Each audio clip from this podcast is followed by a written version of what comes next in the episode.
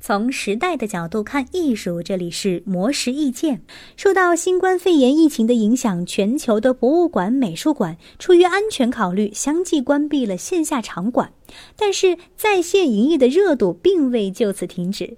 最近，美国盖蒂博物馆就在社交媒体上发起一项挑战活动，邀请网友依靠家人或者家中触手可及的三件物品，重现一件盖蒂博物馆的线上藏品。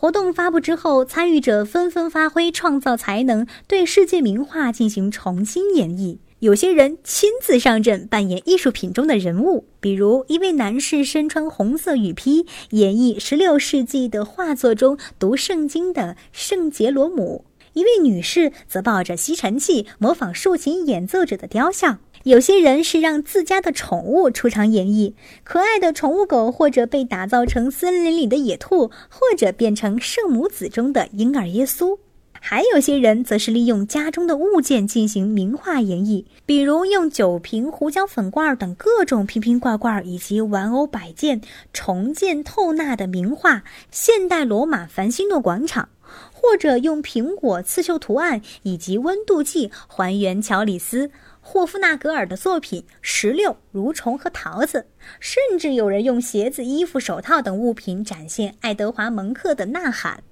盖蒂博物馆的内容策略总监表示，他们最初呀只觉得会有一些人喜欢这项活动，但没想到热度如此之高。而且他们最高兴的是能够看到各个年龄段的孩子参与到活动当中。